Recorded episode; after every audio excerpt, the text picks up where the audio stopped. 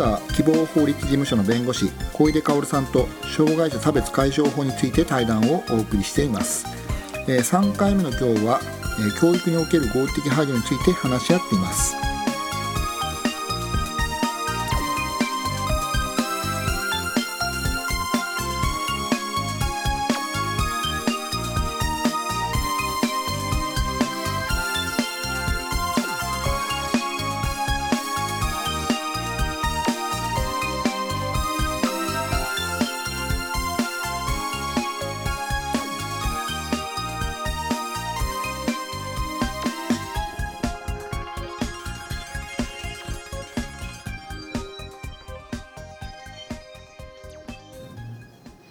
今どんな授業とか、はい。あの持たれてるあとか？そうですね、えっとね、私今ね、えっと、教育学部で、えっと、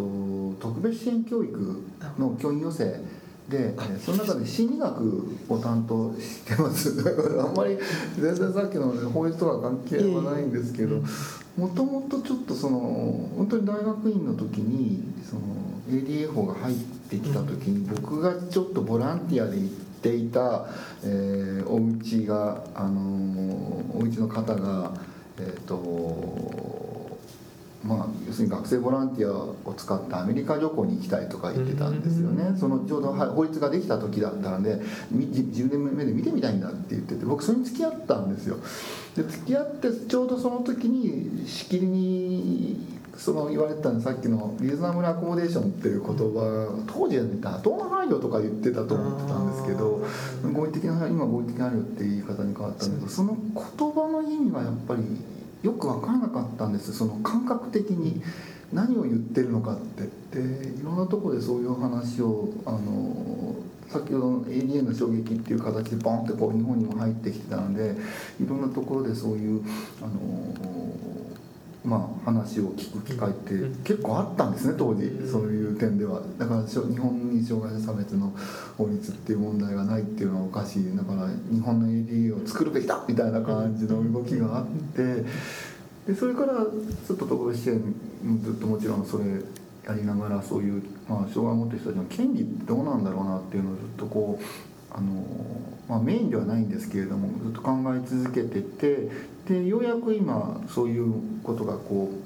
うよまたスポットが当たり始めててあの随分な時間がかかったけれどもででどういう展開するのかなってこう期待をしてたら僕が予想してたよりはあまり盛り上がってないっていう感覚なんですよ。だから僕は年としたのかもしれないんだけどそれが今回の話のやっぱり一番構大きなところなんですねそこの背景が何なのかっていうところを僕らもちゃんと理解しないともしかしたらなんかすごく重要なことを何ていうかどっかに置き忘れてしまって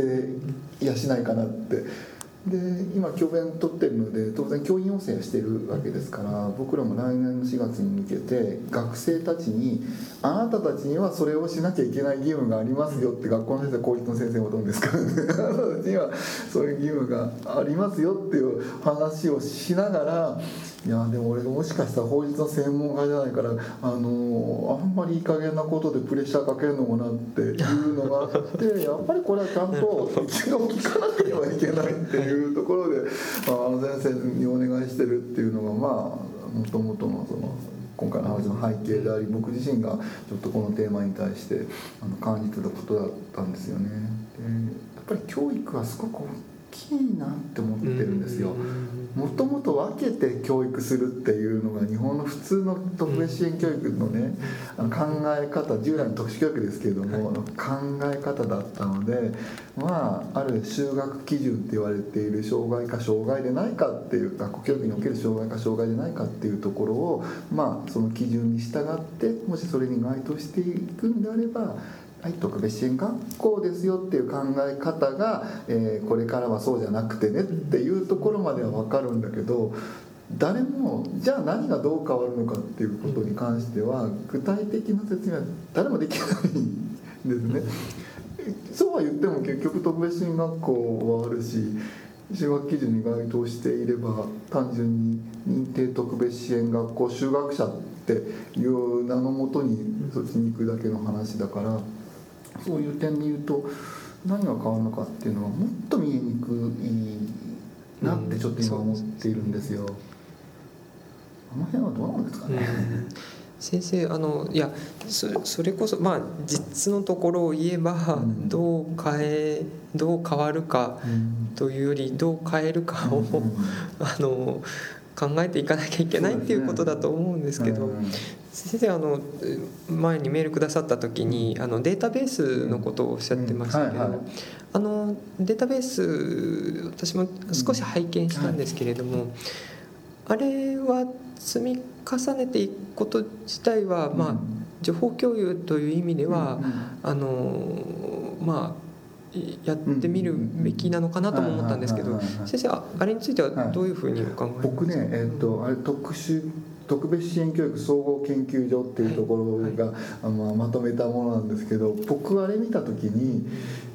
これはえまず何なんだろうって思ったんです何なんだろうっていうのは結局これは例えばある特定のどこかの学校ああるどこかの学校のある、えー子供にえー先生がやった、えー配慮ですよっていう話だと思うんですよね。で一つの考え方としてなぜあれをやデータベース化してるのかってこう考えた時に、まあ、あの辺りからさっきのその線いわゆるこう著しくこうねあの銀行を視してないかどうかみたいなところはあれで作るのかなって僕は思ったんですよ。でもそうするとねあれが本当にその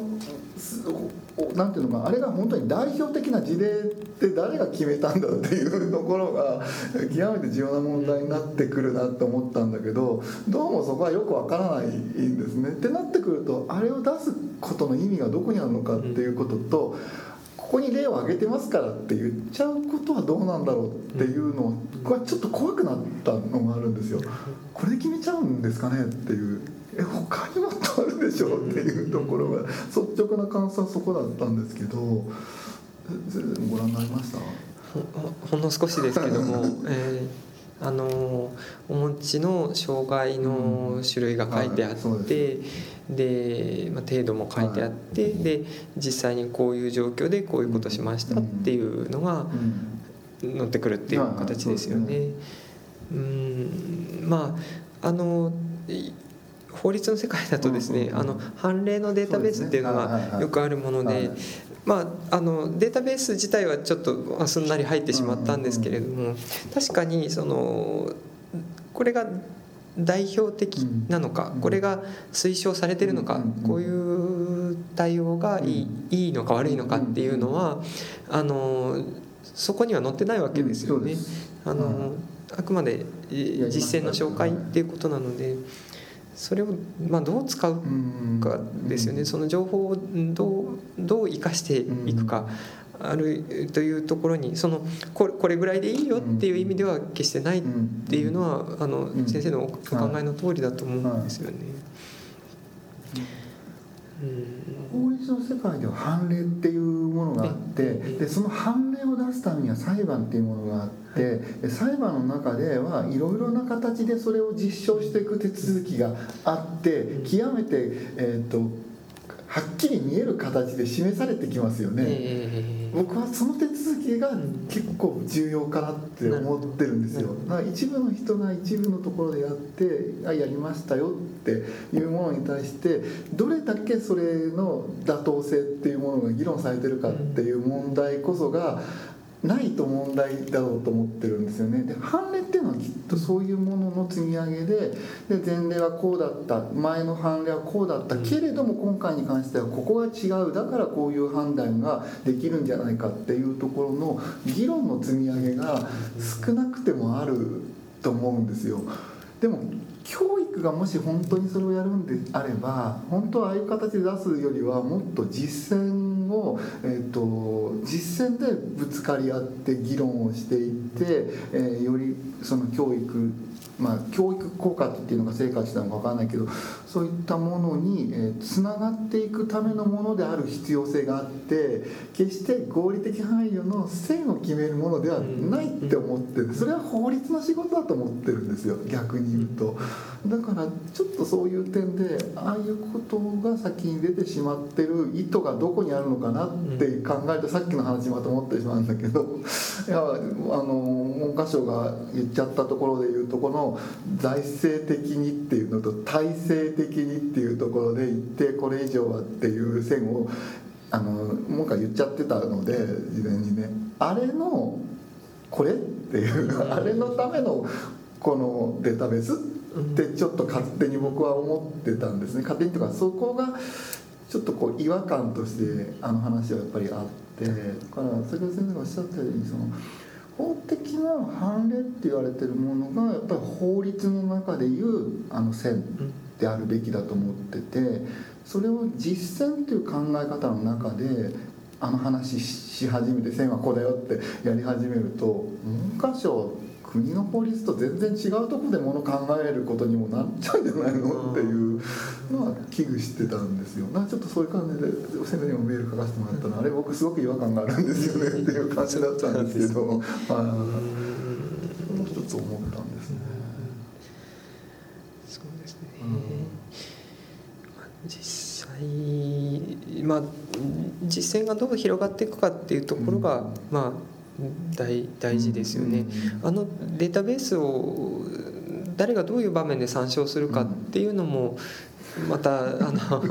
どうどうなるのかなとは思うところですけども。そうですね、あれを見て実践ができるぐらいのものだったら文句は多分言わないと思うんですよ。あれは極めて誰かの実践に役に立つものとしてよりこう教材がなんだとかこういうのがあるとそれはそんなに文句は言わないと思うんだけどでもあれはあれが実践を示してるものにはちょっと見えない、うん、あれで授業できるかって言われれば、できる人の方が少ないんじゃないかなっていうのは率直な僕の感想なんですけどまあ僕の読み取りの問題もあるかもしれないですけど現場でやってる人はあれでできるのかもしれないけど。やっぱその辺りのところをやるんであればもっと実践研究とか研究、まあ、教育も研究ですからやっぱそういうところの議論にすべきテーマなのかなとはちょっと思ったんですね。でも関連のデータベースっていうところはこれからですもんね。この法律に関して作られてくるとすれば。そうですね。あの判例のデータベースの方は本当に裁判にななって、うん、えー、でまああのしかもそのなんて言うんでしょうね。当事者同士が和解して終わるっていうことはなくて、うん、判決まで、えー、出たっていうものしかデータベースには、まあ、載らないわけですね。しかもそのまあどういう判断がその中で示されたか、その法律の解釈があのを裁判官裁判所がしているような、それが判決に表れているようなものだとですね、データベースにもあの多くは載せるんですけど、まあ地方裁判所の第一審のレベルだと、なかなかあの裁判所あのデータベースにも載ってこないようなものっていうのがたくさんあるんですね。データベースに載るっていうのはそうするとどういう時に載ってくるんですか？あそれはあのそうですね。あのデータベースっていくつかあってですね、はい、裁判所が運営しているのが一つあって、はい、あとはその民間業者が運営しているものがあってであの民間業者が運営しているものはやっぱりよく読まれるだろうもので、え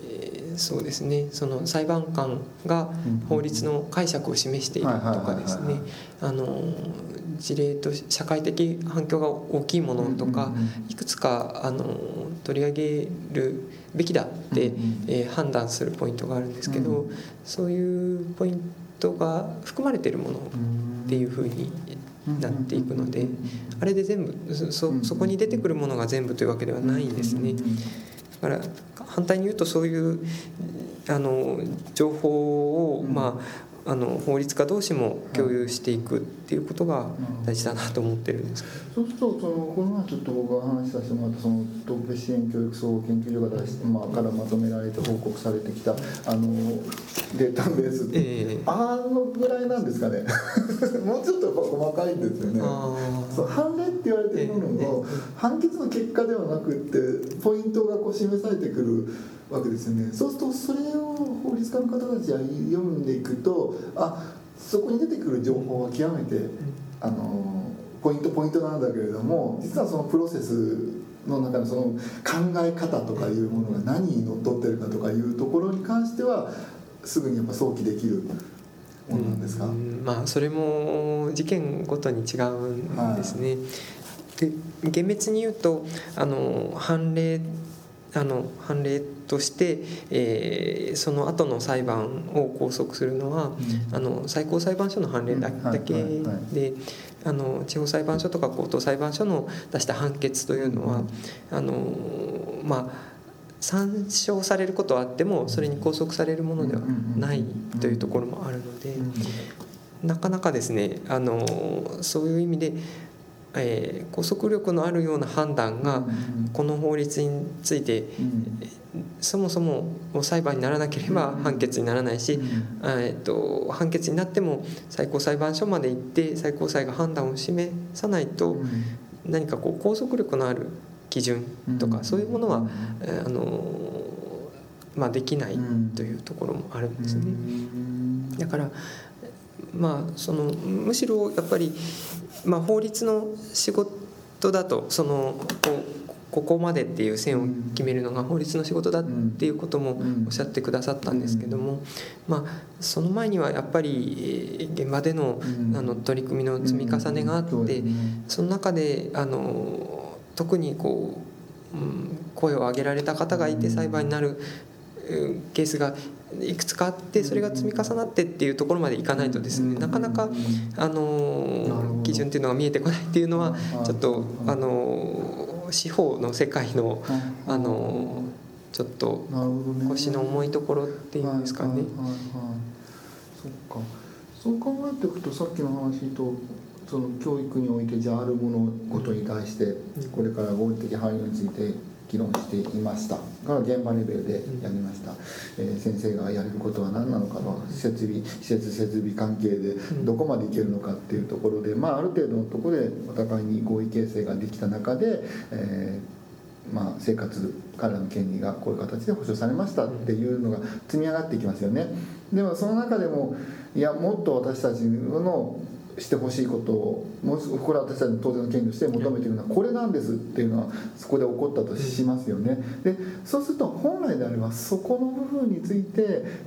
その合理的配慮とは何ぞやっていう議論がやっぱりあってさっきのデータベースの話じゃなくてそういうところの話がこう出てきた時にそれが当事者同士の中での解決が非常に難しいですって言った時に多分今度は法律っていうところにこう来ていくわけじゃないですか。だから極めてその法律の方からあなたたちはっていうことはまず基本的にはまあないわけですよね。あの裁判所の方からその絵をずっとこう見てていやいやって声を自分たちから上げない限りはならないとするとやっぱり当事者とそのまあ環境っていうところで言ってたらまあその他の人たちっていうところとのあのコミュニケーションなりなんかやり取りの中で生じてきてるさまざまな議論っていうものがベースにあってそれでもなかなか解決しないものはこの法律に照らし合わせた時にどう考えるんですかっていうところが初めて司法がこう入ってきてそこでまたあのディスカッションしながら、えー、一つの判例をまた作っていくっていうことの積み上げになってくるってことなんですよね。もっとやっぱり話しなきゃダメだってことですよね。うんうん、そういうことです、ね、そこの間でいっぱい話して、うん、だからさっきの話のようなこうこうこれが合理的なのですか？私たちこれしかできませんのでっていう話から入ることでは絶対ないし、うん、で当事者の方たちだってあじゃあそのぐらいがやるのがっていう話じゃなくてあなたはどうなりたいんですかっていうところの、あのはっきりした主張さっきアメリカはそういうのが多分出てくるんだけど日本はあんまり多分そういうのが出てこないと考えていくとやはりそういうとこに教育ももっと力を割いていかなくちゃいけなくて。彼らの発言の弱さっていうところは多分教育の問題でもあるんですよね、はっきりあなたにある権利なんだから言いなさいっていうふうにやっていけばいいんだけどいやみんなねほら波かみんなと一緒なんだからあなたそんな大きな声出しちゃダメよっていうことを教える教育がずっと転換されてきてるからむしろ本来であればその逆であなたがしてほしいと思うことをまず発言しなさい。それに対して、えー周りの人たちが何ができるかをまたそこで考えます。それで納得しなければ、えーまた言いなさい、えーできない人たちもこれはなぜできないかって話をしなさい。それで合意形成できればいいけどできなかった時はほらちゃんと法律があるからねっていうところで言うとそういう教育が積極的にやってこないといけないっていうことかなってちょっと今話ずっと聞いてて思ったんですよ、そこの視点をなんかちょっと法律に僕らは法律できたからっていう説明をずっと最近してきてたんだけどできたのはできたんであって使えるかどうかにするのはもっとその話の中身を皆さん自体でやっていかない限りは法律から何か手は差し伸べませんよっていうところなのかなと思うんですね。そうですね。うん。そういうあのそういう考え方に立ってやっぱりこう、うん、その自分はどうしたいか、うん。この人はどうしたいんだろうっていうところを積み重ねていくっていうのがもう本当にうん。あの核となるところだと思うんですよね。であのその方がどうしたいかとか、まあ、あのそういうことってあの人権の形も、えあのそこに現れていて、あの私あのお子さんに人権って何っていう説明をするときにあのあなたの安心と自信と自由があの保たれている状態が人権があの、まあ、全うされてる、うん。でそれが安心できないとか自信が持てないとか、自由に、まあ、大切なことを決められない仕事とか、えー、と結婚相手とか決められない時は、あの自由がない。でそれって人権があの傷つけられてる時なんだよって説明をするんですけど、まあ、その方があの何をしたいかどどういうことはしたいどういうことはちょっと苦手とか嫌いとかあのそういうことってあの人権の中身として、あの非常によく出てくるうん。現れてくるところだと思うんですよね。うん。何をどういう状態なら安心するかとか自信が持てた出るかとか、えー、と自由にこれをやるって決められるかとか、そういうところにあの人権とかその人の形っていうのが現れてきていて、で結局そのあのまあ差別うん。あるいは、うん、そうですね差別の場面でも、あのそれがこう自分の形っていうのをあの、まあ、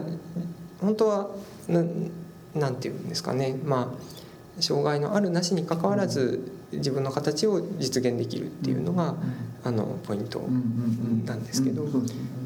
そこがこうそれが妨げられてるうん。障壁があるっていうところが、あのうんまあ、差別っていう現象だと思うんですね。だからやっぱり自分の形自分がどういうことをしたい自分どこっていうのをあの、まあ、探っていく作業っていうのはかなりあの重要なところなのかなと思いますね。そうそれを自分の幸せを追求していいんだよっていうことを教えてこれてないのは事実なんですよね。うん事実として。僕らがその特別支援教育って言われてる中であなたが嫌なら嫌って言っちゃいなよっていうことを言わずに我慢してねって。我慢すると先生が褒めてくれるみたいなところで教育をしてきてるところもやっぱりあってだからそういう点で社会に出た時に彼らは社会から求められてるものと学校で教わったものが違うっていうことにすごく戸惑ったっていうのがそのと今回のあの先生の後にお話ししてもらう修佐さんっていう方ええ自身が自分が車椅子生活であの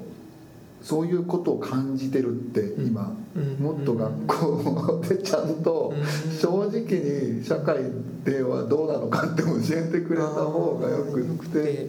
ていうことは言ってたんですよね。やっぱりそういうとこも同じで、まあ、言いなさいよっていうのは社会は言言ってよって言われるだろうけど逆に学校はどうかなっていうとうん。全く違うことをやっぱりやってる可能性があって。だからぱりこの法律ってそういう観点でいくと決して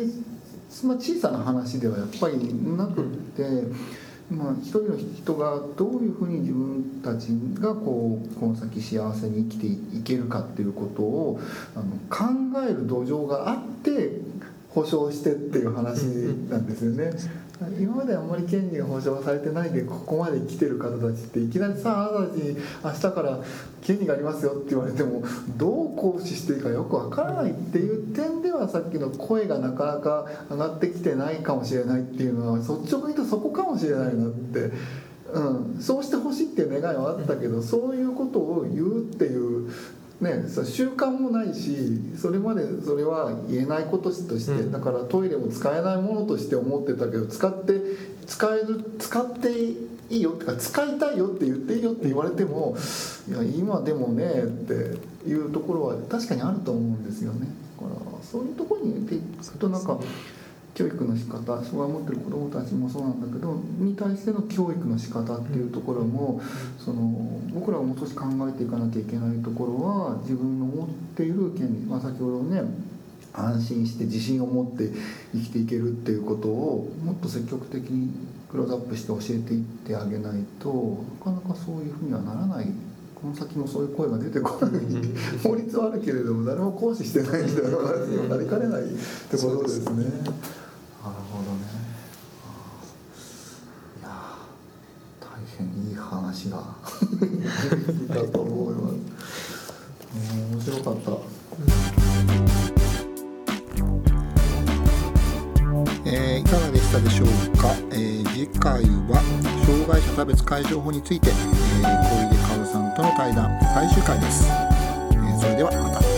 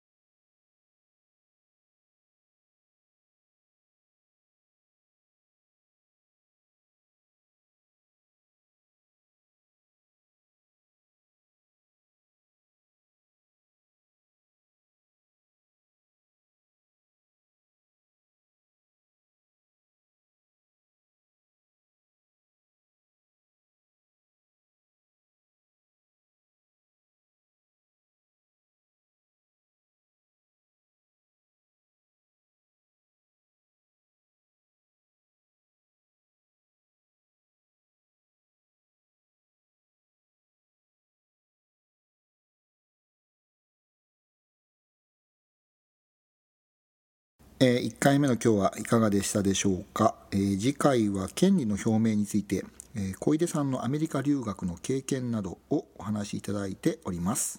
えそれではまた。